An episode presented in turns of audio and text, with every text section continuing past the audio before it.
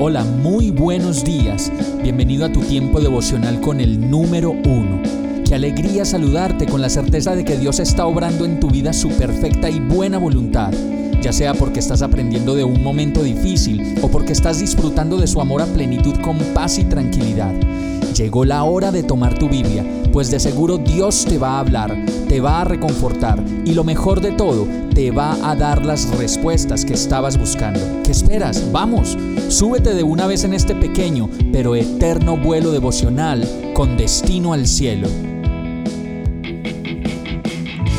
Y el mensaje de hoy se llama Te lo ruego, Señor.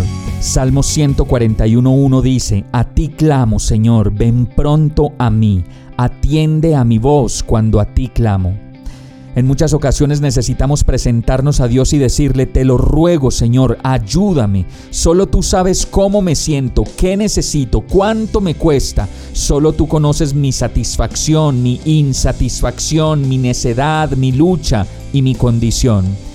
Y entonces podremos ver a David en este salmo clamando al Señor y diciéndole en primer lugar, Señor, apresúrate, no tardes tanto en responderme, oye mi voz. Y sigue diciendo en los versos siguientes, Señor, guarda mi boca de decir lo que no debo, de criticar, de murmurar y de resultar peleando sin razón y sin motivo con las personas que más amo.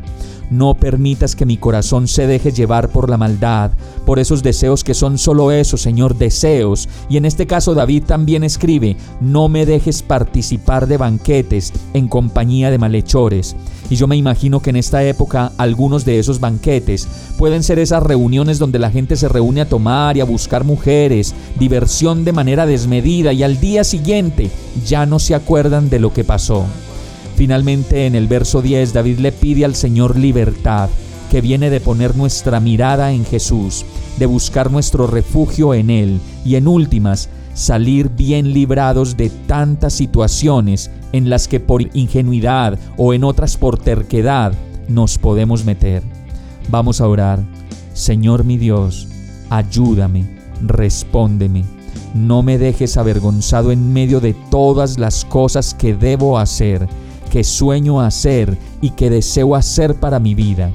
Confío en tu plan.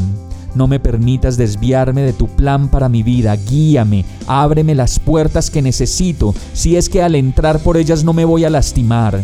Y cierra también, Señor, toda puerta que me pueda apartar de amarte y de hacer tu perfecta voluntad. Yo oro a ti, en el nombre de Jesús. Amén. Hemos llegado al final de este tiempo con el número uno. No te detengas, sigue meditando durante todo tu día en Dios, descansa en Él, suelta los remos y déjate llevar por el viento suave y apacible de su Santo Espíritu. Solo compártelo con quien lo necesite y ames. Hoy, de la mano de Dios, todo será un gran día. Para más información visita nuestra página www.iglesiabierta.com o llámanos al 313-334-0116. Oramos y rogamos para que cada día te enamores más de Dios y para que no pares de pasar todo tu tiempo con el número uno